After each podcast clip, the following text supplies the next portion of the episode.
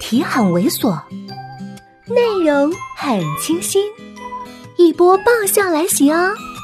作者：金刚芭比，演播：余音。我说热闹啊，挺热闹的，还有一大乌龙。有人本来该牵手第二志愿的，居然跟第一志愿瞎表白了。哎，你说这不是胡闹吗？这第二志愿虽然不是自己特想选的，可他也是人呐，凭什么就这么让人糟践啊？如果早知道自己是第二志愿，谁愿意趟这趟浑水啊？再说了，我是你的野鸡大学，保不定还是别人的清华北大呢，你说是吧？我自己说的，自己都听不懂，难为他耐着性子听完了。半晌，他低沉的声音才传过来：“发生了什么事？”我本来是义愤填膺的，可是他这么一说，又觉着心酸了，赶紧说：“嗯，没事儿。”他不依不饶：“到底怎么了？”我绝对搪塞不过去。忽然想到，还真有一件事儿，我就问：“嗯，总经理啊，你能星期三回来吗？”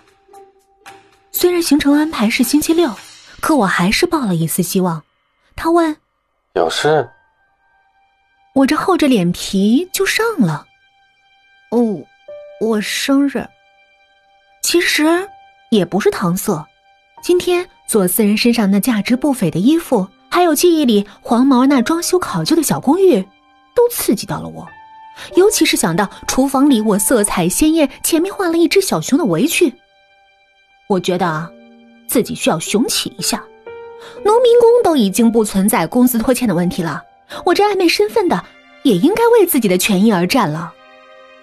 他嗯了一声，只是嗯了一声。我饱含深意的提议：“嗯，要不要庆祝一下，送个礼物啥的？”庆祝什么？他极为认真的表现他的疑惑：“庆祝你又老了一岁吗？”我是想让你噎噎我，不是想让你噎死我。吃了豹子的我，唰的挂了电话，气呼呼的回去睡觉了。这一觉睡得还挺安稳。早上醒来，开始怀念许久没吃的食堂小笼包子，穿着睡衣，挂着拖鞋就去买。结果在食堂门口，居然好死不死的遇到了班长，四目交接，不禁有些局促。我先打招呼：“班长，这么早啊？”他举了举手里拿着的早餐，笑得又开始如平常坦然。给你嫂子送吃的去。他这么一坦然，我也不小家子气了，也嘿嘿笑。欺奴啊，欺奴啊！他反攻为首，有能耐你也找一个来使唤使唤。一句话，把我呛住了，只能看着他得意洋洋的哼着小曲儿离开。我是挺亮堂的，就像萧雪说的，人家有了情分，离也离不开。昨天就是喝多了，搞个小告别。现在我在他心里，估计连扳扫个小手指头上的美甲彩珠都比不上。可是心里最深处，还是有些伤感。我人生中第一朵盛开的小桃花，只夭夭了一个晚上，第二天阳光一出来，就迅速萎缩了，堪比昙花。阳痿的如此迅速，回头再一看，班长拿着包子在女宿舍门口等班嫂的样子，不禁唏嘘。